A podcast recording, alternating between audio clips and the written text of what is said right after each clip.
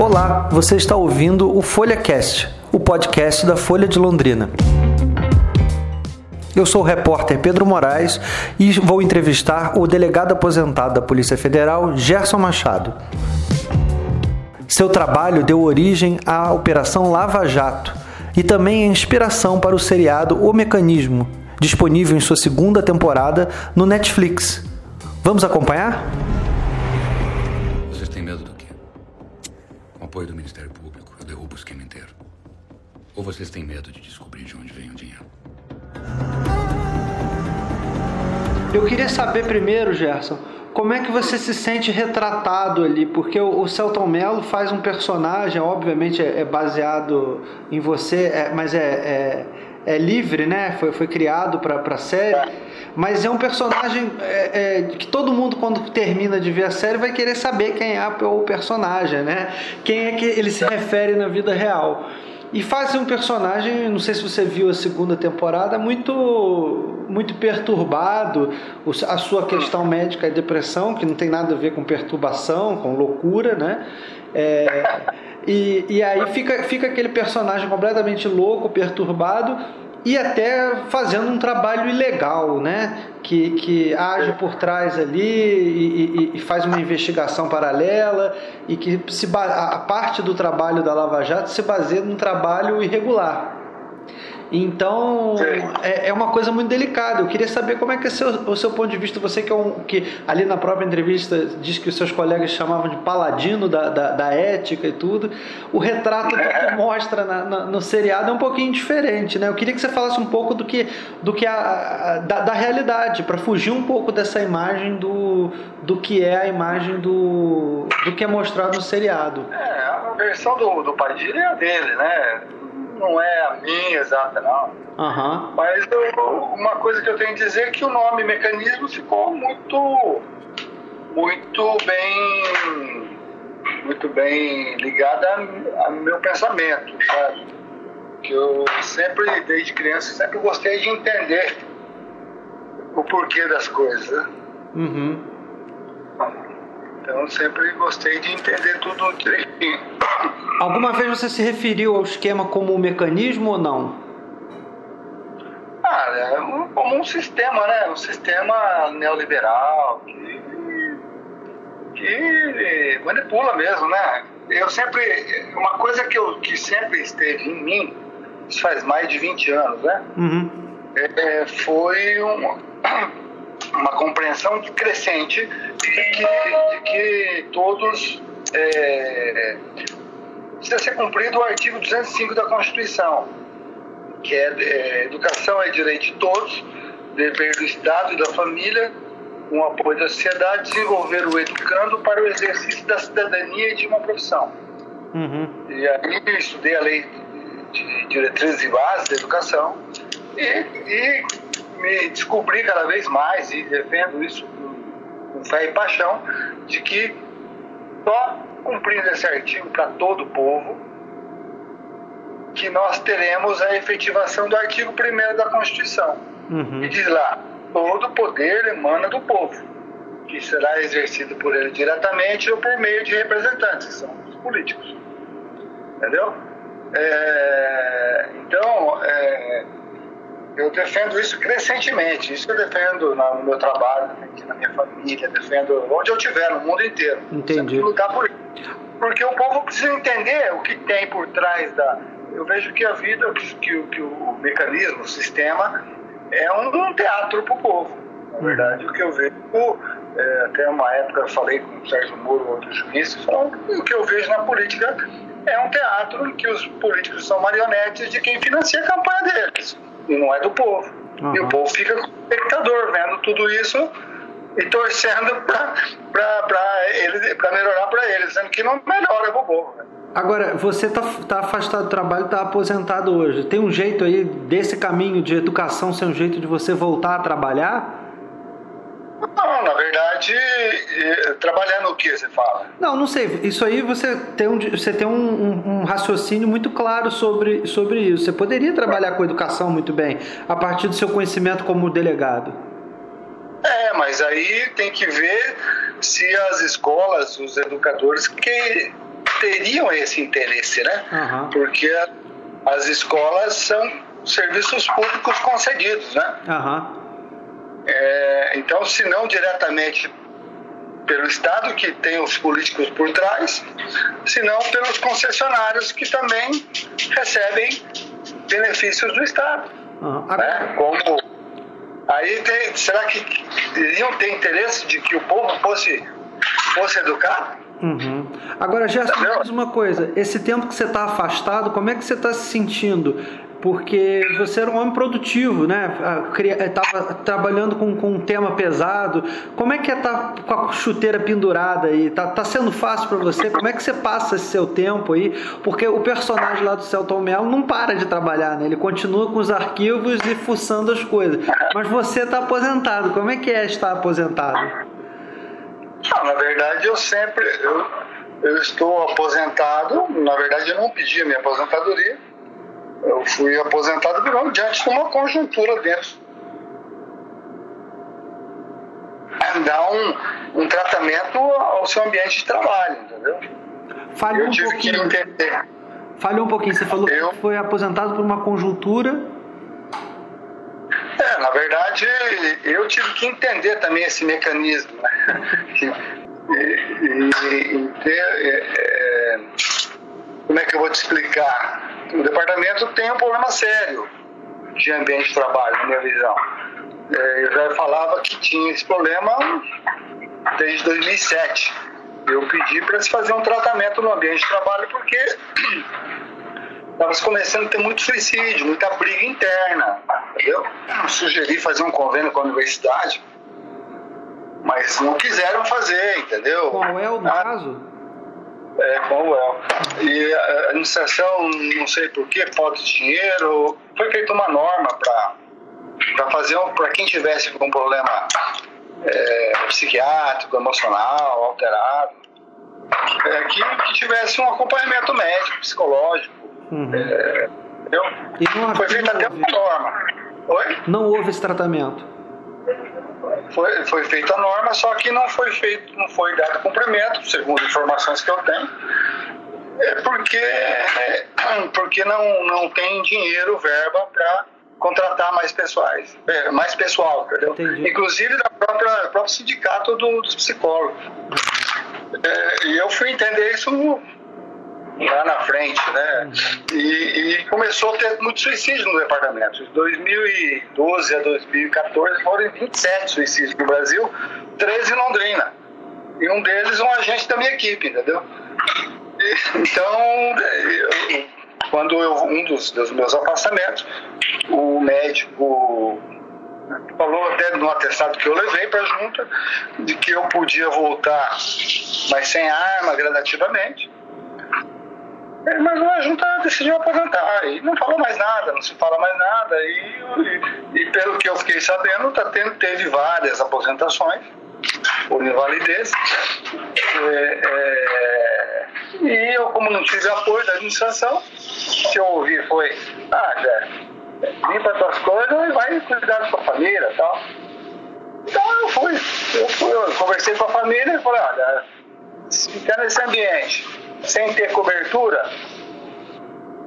tem motivação, eu vou cuidar de lutar pelas minhas causas, principalmente essa da educação cidadã, para quem quiser, hum. entendeu? É, Agora me diz uma coisa, daquele personagem lá do Celto Melo, o que, que você reconhece como verdade como seu, Gerson? a verdade é a obstinação por querer investigar. Me conta é. dessa, desse paralelo, você falou da obstinação aí, porque eu, eu, acho que o Celton Mello faz um Gerson, faz o Rufus dele lá, meio, meio, malucão. E você não é malucão. Isso que é uma coisa que me incomoda. Tipo, não é possível que o delegado da, Polícia Federal seja doidão assim. Então... Não, mas isso aí, isso aí, a minha visão, é um. É, eles precisam dar uma dramatização à, à, à trama, né? Uhum. Pra atrair, não é? Como é, como é que você tá, como é que você vê hoje, Gerson, é, a Lava Jato no caminho que está, assim? É, você que você a partir do seu trabalho que surgiu, puxou, você puxou a primeira linha do novelo, né? E o Alberto José Janeiro. Isso. como é que você. O que, que você. Deve ser uma surpresa de alguma forma. Você, a gente já tem dois presidentes, ex-presidentes presos, né? A gente tem sei lá quantos governadores enrolados nessa história. É, tudo a partir do nome que se surgiu da, dessa operação nesse posto de gasolina aqui, né? Da, dessa, dessa caminho de lavagem de dinheiro aqui em Londrina, né? Como é que é para você hoje perceber que o teu trabalho valeu a pena, né? Eu sempre trabalhei, a Valéria sempre me conteve, assim, desde que eu era da Receita Federal, eu já investigava essas situações todas, né? Até uma época respondi um processo na Receita Federal porque eu acessei lá indevidamente uma pessoa. Eu falei, eu acessei indevidamente? Não, eu tenho a senha. Se eu, se eu acessei, é, é, porque eu tenho acesso.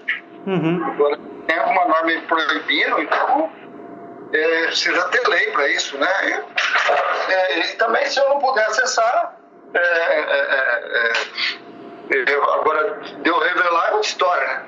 Agora, porque eu acessei, então eu gostaria, gostava de entender quem que eu estava trabalhando, onde eu estava pisando. E lá naquela época eu já tinha recortes lá da, da, do Odebrecht, envolvida com a Caixa Econômica em 1991. Nossa. É, mas é, é, agora falava, o dia que você for delegado ou alguma outra coisa, que eu não era, né? Aí você vai. Tá bom, fiquei esperando o momento certo, mas em Londrina, na época em 98, do escândalo da, da Ana Comurb, eu também queria participar, mas né, sempre, sempre ajudando as pessoas, né? Eu falo, gente, tem que participar, tem que ter educação cidadã, tem que mobilizar. Porque os políticos vão fazendo, né? É, a política é assim, a política e o sistema capitalista neoliberal, na minha visão Uhum. Ele está sempre tentando, né? E querendo que o povo não seja educado. Você gostaria de estar trabalhando hoje ainda, no, no meio dessa operação? Ah, eu gostaria, sim. É, mas para eu voltar, eu teria que pedir. Uhum. Eu, é, pessoalmente, me sinto indignado com isso de eu ter que pedir. Não vou pedir. Também ninguém pediu para voltar. Né? É, uma vez eu no fórum de Londrina, aí, um amigo meu, São Justiça, falou assim: Ô doutor, eu não queria voltar lá, falava já. Eu falei: olha, rapaz, é, é, eu não pedi para sair e não vou pedir para voltar. Uhum. Avaliar. Para isso, o departamento teria que mexer nessa questão aí da, da das aposentadorias, dos ambientes de trabalho, entendeu? Eu não sei o que, que eles não querem. Mas eu falei, olha, se eu entrar, eu vou querer apurar é tudo. No seriado, inclusive, o, o, o, Ibrahim, que é o Youssef e o Rufus, tem uma relação de amor e ódio. Parece que eles são a mesma. A, a, fazem parte de faces diferentes da mesma moeda, até, né? É, e você não tinha relação nenhuma com ele próxima, né? Você conhecia não. porque essa cidade aqui é pequena, né? É, conhecia ele de 1990, a primeira vez que eu conheci ele, já conhecia a família, né? A família tem uma história de contrabando ali na história. Em 1990 ele caiu lá, a Polícia Federal prendeu ele com contrabando, né? De, de mercadorias proibidas, trazidas no avião, assim. Agora, você se, você se considerou que em algum momento você ficou é, fissurado por prender ele, como, como é, virou uma coisa assim, uma, uma coisa de justiça sua, virou um, um um desejo forte seu e você pode ter ultrapassado barreiras, alguma coisa, ou não? Não, não é que virou um desejo forte. Eu fiquei indignado de, de ficar sabendo que, o, que ele estava mentindo, estava ocultando é, é, né, que é, é, dinheiro, parece 20 milhões, não lembro mais a cifra que ele falou para mim é, e aí eu falei para ele que ele tinha que entregar, e ele passou a acusar eu de mentiroso, perseguidora. Aí eu falei, eu fiquei indignado dele estar tá mentindo, e o fato de um delator que mente, ele está expondo toda a polícia, o Ministério Público e o juiz, né? Principalmente a polícia, porque ele tem ligações com bandidos, entendeu? Foi o que uma vez, tem um depoimento meu, e fala de uma vez que eu descobri que ele tinha sido, que ele estava mentindo. Uhum. Bom, eu não vou entrar nesse detalhe, mas o que eu falei para o Sérgio Muro na época, eu falei, olha, É, delator, se ele tiver em risco, ele tem, que, ele tem que entregar tudo e todos. E se ele tiver em risco de morrer, tem programa de proteção de testemunha. Né? É. é. E, e, e, o Janene aí, te deu muito, muita dor de cabeça? Também me deu, né? Ah, então, o que, eu, o que eu fico triste de tudo isso, é, o que me deixa indignado é, é, é, é o investigado. É, até hoje eu estava lendo sobre um, sobre um. Eu gosto muito de filosofia, uhum. sobre Schopenhauer, dialética rística. Rística, não lembro mais ainda, não lembro a expressão. É, é, é quando o, o, debate vira para o lado pessoal. Uhum. Quando você investiga uma pessoa, queira ou não, é, é, vira. É, você, tá, você entra no debate, no processo, no inquérito, o delegado, o promotor, o juiz, o advogado, o investigado. E aí, quando, quando o, o, o investigado começa a desqualificar a gente, entendeu? Uhum. Chamar perseguidor, chamar a gente de, de, de abuso de autoridade. Tem que provar, né? Começo, eu não vi a doença por inteiro. Ele chegou a, ameaçar, chegou a ameaça já você de forma é, intermediária, né, por outras pessoas. Você se sentiu realmente ameaçado, Gerson?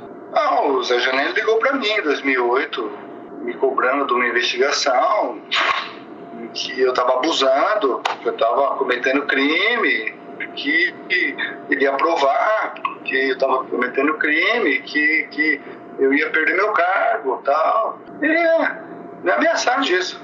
Ele morreu mesmo, Entendeu? Gerson, ou não? Não sei, não sei, não foi. Todo mundo tem um corpo, né? É. Só Jesus que tem um corpo, né?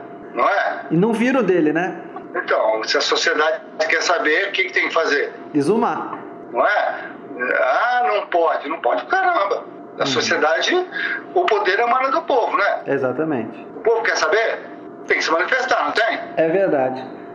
Agora, Gerson, me diz uma coisa: no seriado, a segunda temporada em específico, demonstra é, caminhos, vários caminhos irregulares para se chegar a informações. Né? A história do grampo lá do, do, do Lula, com a Dilma, e, e, tem outras situações, inclusive a participação do, do delegado do Celton Mello lá, que passa, que, que vai prender lá o Ibrahim lá na, na, na, na fronteira e tal. É, você acredita que, que, que os caminhos legais, o que o está descrito na lei, do jeito que é, é, dificulta o trabalho da investigação do Ministério Público, da Polícia Federal, porque é isso que fica parecendo. Parece ali, pelo menos no, no seriado, que, o, que se você seguir muito a, a, a lei, a risca, e você não tiver coragem, não tiver um pouco de, de obstinação, o, o caminho é bem mais complexo, ou até impossibilitado para se fazer justiça. É, você falou no ponto crucial, que é uma coisa que me toca. O povo precisa debater construir eticamente e moralmente o que é justiça. Isso dá um debate de uma vida eterna, entendeu? Porque o povo tem que construir o que é justiça diariamente. Uhum. Meu ponto principal é isso, a justiça. A justiça, só a justiça apacenta. Sem justiça não tem paz. Né? O que o povo acha como justiça? é você, porque assim, aí você vai construir um outro debate. O direito, ele é meio, cujo objetivo final é a justiça, sem a qual nunca haverá paz social. Uhum. Então é o seguinte, é, o direito, é, o conceito de justiça, se você for analisar, isso aí eu, eu lembro que eu debati essa questão acadêmica na época, quando eu fiz minha tese em filosofia e direito na faculdade. Eu debati um grande professor meu, falecido. A gente teve um debate muito sério em cima disso. Do que seria justiça? Justiça, na minha opinião, é o seguinte: você pode ter o maior direito do mundo, direito subjetivo. Tá? Por exemplo, você tem direito a receber do governo um milhão de reais de salário, de indenização, mas o exercício desse direito não pode interferir no mínimo de interesse público necessário para manter a paz social. Sim. Você compreende? Sim. Então, se eu tenho direito a um milhão de reais de indenização, mas está faltando dinheiro no SUS, está faltando na educação, o que, que, é prioridade? Então a pessoa não vai perder o direito, mas ela vai ter que esperar. Assim como a questão da investigação. O que, que se apura na investigação? A verdade real, né? Sim. É, então, e, e para ter uma verdade real, o que, que o, o, o, povo precisa? Precisa de transparência ou sigilo? Ué, às vezes precisa do, do, do sigilo para poder manter a, a, a, o caminho, né? Será? Não é? Vamos supor que toda essa investigação da Lava Jato tivesse nesse patamar e, e lá atrás falasse que teve uma coisa ilegal. Iria se anular ela? É, não dá, né? O povo ficaria em paz? Então é isso que tem que ser trabalhado, porque eu não estou aqui defendendo fazer nada ilegal. Nunca defendi fazer nada ilegal. O que eu critico é a dificuldade da investigação, uhum. porque sigilo. Se você for analisar em tese, minha tese, tá? Eu não sou o dono da verdade. Tá. O sigilo bancário, na minha opinião, ele foi construído porque na minha opinião, porque ele está, está fundamentado em várias decisões judiciais é, naquela questão do sigilo de correspondência de dados na Constituição. Uhum. Ali não fala em, em, sigilo bancário. E, no entanto, nós tivemos tanto entraves aí para poder investigar, ter que pedir autorização judicial para isso, entendeu? Uhum. É uma construção jurídica. A sociedade, se tivesse é, mais instruída, mais participativa, ela não aceitaria isso. A sociedade hoje está partida ao meio, né? falta de educação. Eu brincava, eu brincava para não chorar, né? Eu falava assim, o jornalista tem mais poder que o delegado. Pessoal, por quê? Ué, porque ele tem sigilo da fonte e eu não tenho. E a sociedade merece o quê? Transparência. O que, que o, o objetivo da, do, do, repórter, da imprensa é? Trazer a verdade, não é? Sim. E a polícia também, né? A polícia também. Aí, aí você vem de uma nuance, o, o Pedro, do, do, da ditadura militar, em que houve várias arbitrariedades de policiais na ditadura, né? Você vê a história aí do delegado Fleury, entendeu? E aí depois é, é, eu falava, é, e aí depois da, com a Constituição, é, ao invés de, de, de, de punir quem foi lá quem, quem cometeu o crime, né? Teve anistia, né? Uhum. Eles, eles limitaram o poder da polícia. Por exemplo, mandado de busca e apreensão. Antes o delegado podia emitir o mandado. Hoje só a justiça, né? Por causa das arbitrariedades. Depois da Lava Jato acabou a condução coercitiva, né? Então, é, é, é se você faz uma condução coercitiva cujo o destino é a verdade, porque a investigação ela, ela, ela tem que ser feita o quanto antes. Você quer esclarecer um fato? Tem que ser o mais rápido possível. Uhum. Você tem que ter uma estrutura muito boa para a polícia e tem que ter transparência. Porque o que, que é, é, mais importante? É a verdade. Depois da, da, da Constituição, ampliou-se o poder da imprensa, não ampliou da polícia. Em tese, estou aqui falando a minha opinião, tá? Agora, Gerson, me diz uma coisa: você mantém contato com algum dos seus colegas que hoje permanecem na Lava Jato? A, a, por exemplo, a, a, delegada lá que, que é citada lá, que é a Érica Marena, está em Brasília, né? O Moro virou ministro. Você tem contato com alguma daquelas pessoas? Algum deles, em algum momento, era seu, eram seus amigos, eh, próximos, colegas mais próximos ou não? Não, não, não. Nunca. A minha esposa não conhece a Érica. É o Márcio ela conheceu, foi meu escrivão na, na delegacia aqui. Aí ela que trabalhava em Curitiba. Uhum. ali o Ministério Público todo aí, trabalhava em Curitiba. A gente se via assim profissionalmente, né? O próprio Moro você conheceu ele formalmente, né? Sim, sim, sim. Entendi. Só, só em audiências e algumas diligências que eu ia lá falar com ele e tal. Mas pessoalmente, família, não. Sim, tomar cerveja, ficar se encontrando, não, nada disso. é bom desmistificar isso aí, senão fica parecendo que o negócio é, é, diferente, né? Agora me diz uma coisa, Gerson, você, você tem fé que, que o processo hoje do, da Lava Jato vai realmente depurar o Brasil e vai melhorar as relações daqui a algum tempo? Quando a poeira baixar, obviamente que vão passar governos. Vai, vai, agora, levantou uma discussão moral, uma discussão ética importante no, no Brasil, em meio à classe política, e é uma operação que continua encaminhada, continuam tendo várias, várias etapas. É, os políticos demonizam ela, tem um apoio grande da população e da imprensa, mas você acha que ela vai ser capaz de ajudar a iniciar um, um novo caminho para a política e, e para a própria sociedade brasileira? Você tem essa fé? A Lava Jato foi importante, sim, para despertar na sociedade, né? o sistema, o mecanismo. Agora, isso tem que. Nós precisamos de uma construção cidadã constante. E, aliás, para minha opinião, ainda está muito incipiente a questão aí da, da educação. Nós temos que, se reforçar a educação, aí melhora. Isso eu venho por anos, por anos, anos, anos falando isso aí, e, é, defendendo. E as pessoas, infelizmente, hoje a gente sabe por que, que não, não implementam, né? Por quê? Né? Até você, se você ler o livro do Frei Beto, na época do, do, do, do governo Lula, que eu apoiei na época, lá em 2002, né? Ele acreditava.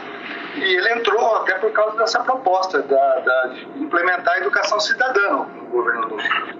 E depois, em 2005, o mensalão, ele saiu e editou dois livros, Diário de Poder e A Mosca Azul. E se você ler ali, a impressão que eu tive ali no livro Diário de Poder, é que o governo de coalizão do PT, os partidos coligados não queriam a educação cidadã, entendeu? Por quê? Se você educa o povo, o curral eleitoral vai para onde?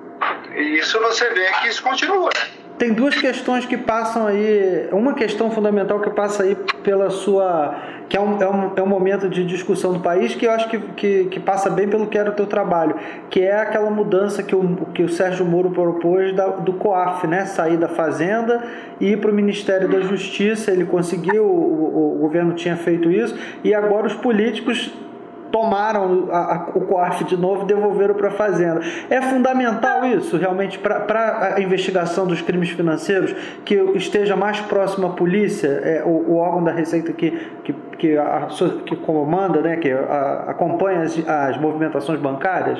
Na verdade, é o que eu sempre defendi, a transparência, né? Educação cidadã e transparência.